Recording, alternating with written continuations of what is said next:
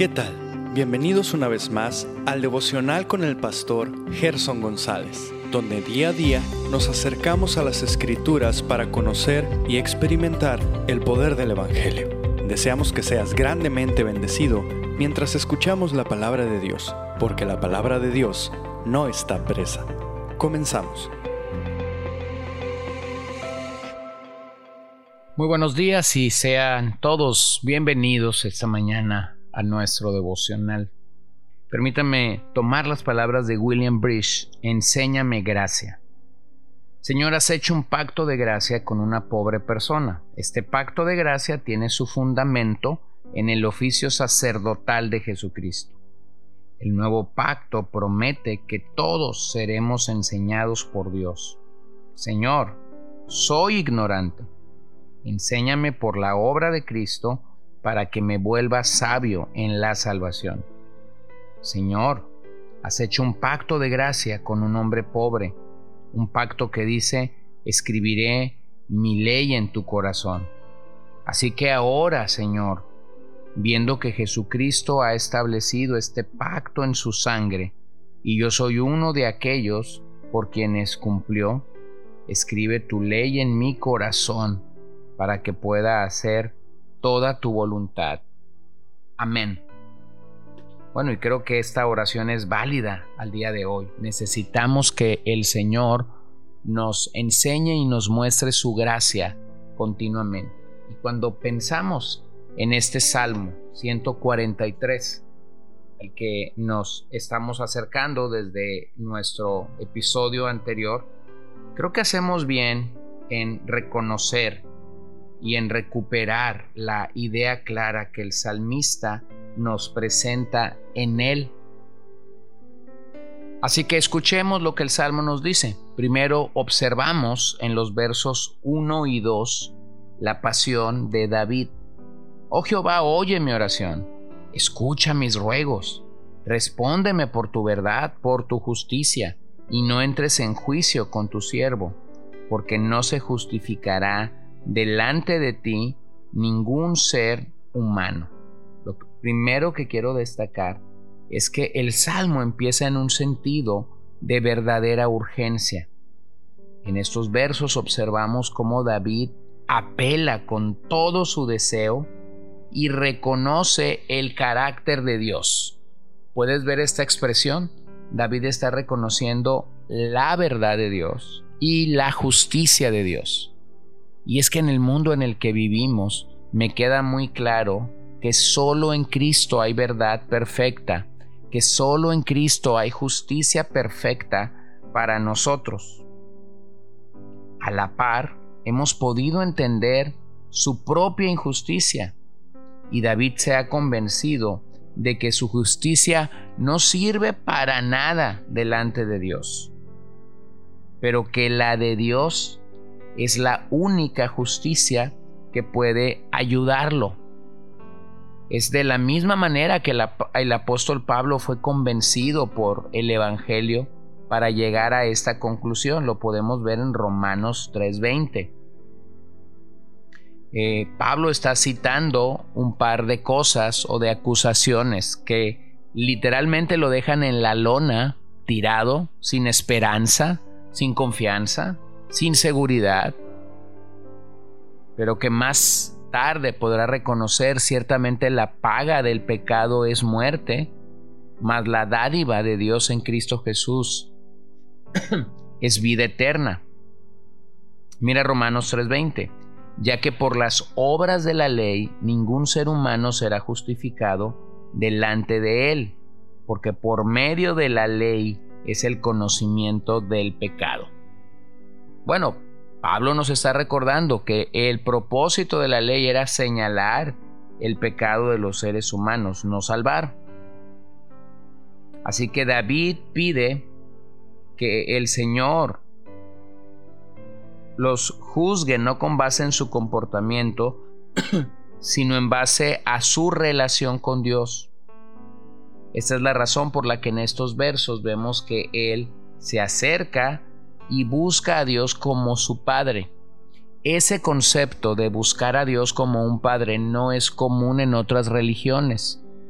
Pero cuando vienes a las escrituras, encuentras que esa es la relación que los seres humanos debemos guardar con nuestro Padre Celestial. Él verdaderamente es un Padre que está anhelante, deseoso de mostrarse en esa capacidad y demostrar todo su amor y toda su gracia para con nosotros. Ahora, no solamente vemos la pasión de David, ahora vemos el aprieto en el que David se encuentra, versos 3 al 6.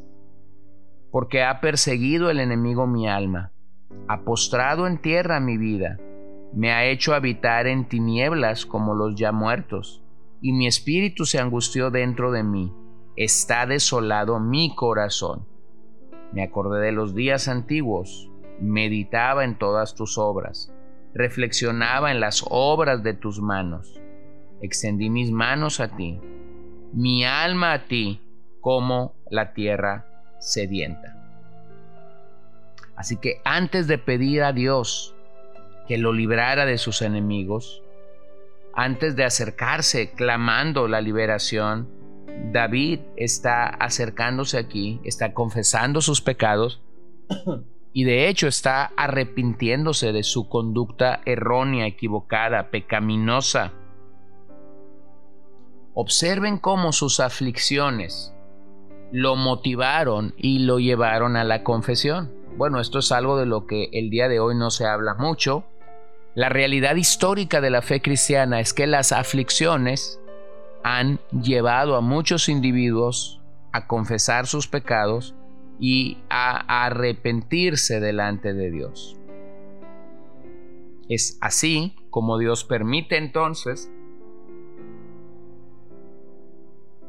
que nuestras aflicciones nos motiven para correr al Señor y principalmente para confesar nuestros pecados, no para pedir algo,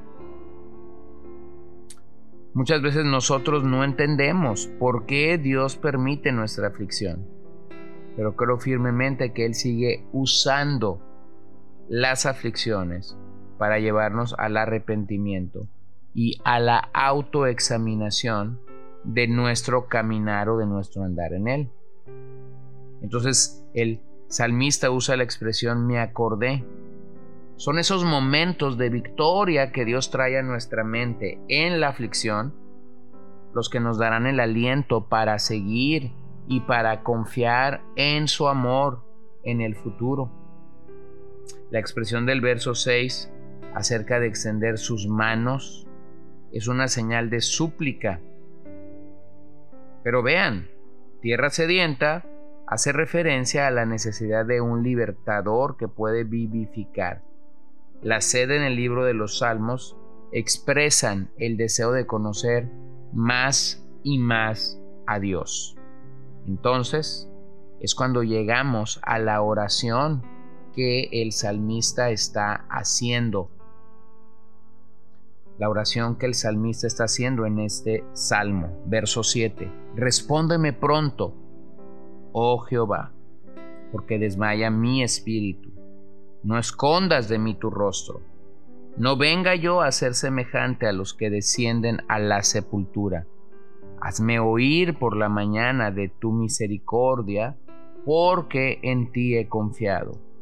Hazme saber el camino por donde ande, porque a ti he elevado mi alma. Líbrame de mis enemigos, oh Jehová. En ti me refugio. Enséñame a hacer tu voluntad porque tú eres mi Dios. Tu buen espíritu me guía tierra de rectitud. Por tu nombre, oh Jehová, me vivificarás. Por tu justicia sacarás mi alma de la angustia, y por tu misericordia disiparás a mis enemigos y destruirás todos los adversarios de mi alma, porque yo soy tu siervo Así que al considerar estas palabras de la oración de David, puedes pensar en lo que él está diciendo. Desmaya mi espíritu. En otras palabras, su ánimo estaba agotado, pero los salmistas destacan una y otra vez la oración matutina como algo necesario que de hecho da prioridad a Dios. Bueno, pudiéramos pensar en esta expresión desmaya mi espíritu como desánimo prolongado.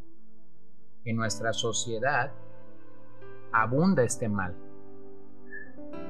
Algunos lo solucionan yendo al psicólogo, otros lo solucionan yendo al psiquiatra, otros lo solucionan tomando algún tipo de terapia o agregando algún tipo de trabajo.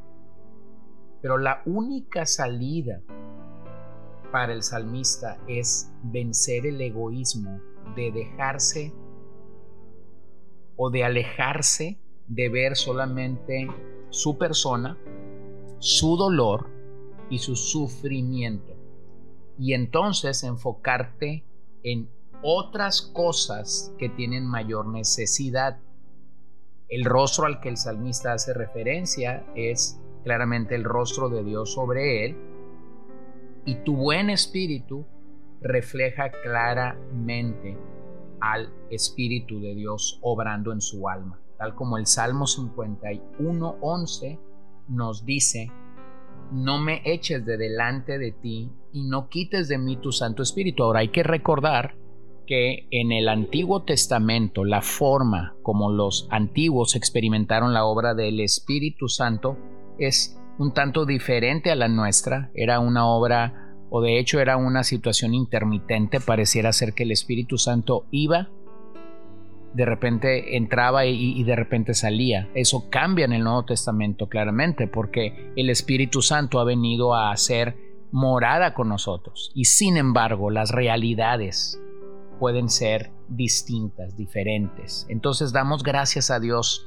que Él nos ha dotado con su Espíritu Santo para el día de hoy de una manera diferente a la que los salmistas o los ah, hombres del Antiguo Testamento experimentaron. Así que demos gracias a Dios esta mañana. Señor, te adoramos, te bendecimos porque ciertamente podemos identificarnos por un lado con la pasión del salmista reconociendo quién eres y por otro lado en los aprietos en los que podemos estar Muchas veces, al pensar y al meditar en que las cosas no están saliendo como nosotros hemos calculado o hemos pensado, en todo momento quisiéramos pedir tu ayuda y tu gracia para salir adelante y para ir adelante en aquellos aspectos de la vida en los que tú ah, realmente quieres que nosotros avancemos. No permitas que nuestro espíritu desmaye que tu rostro sea firmado sobre nuestras vidas y te damos gracias porque tu buen espíritu ha sido dado a nosotros como una morada permanente el día de hoy. Oh, cuán agradecidos estamos de que esto sea tan diferente a como lo fue en el pasado. Así que te adoramos, te exaltamos y te bendecimos en el precioso nombre de nuestro Señor Jesucristo. Amén. Gracias por acompañarnos el día de hoy. No olvides compartir este devocional con todos tus conocidos y recuerda que puedes seguirnos en Podbean, Spotify y Facebook como CCBN Los Mochis para que puedas escuchar todos los mensajes, los devocionales y también seguir nuestras transmisiones en vivo. Esperamos que nos acompañes el día de mañana. Que el Señor te bendiga.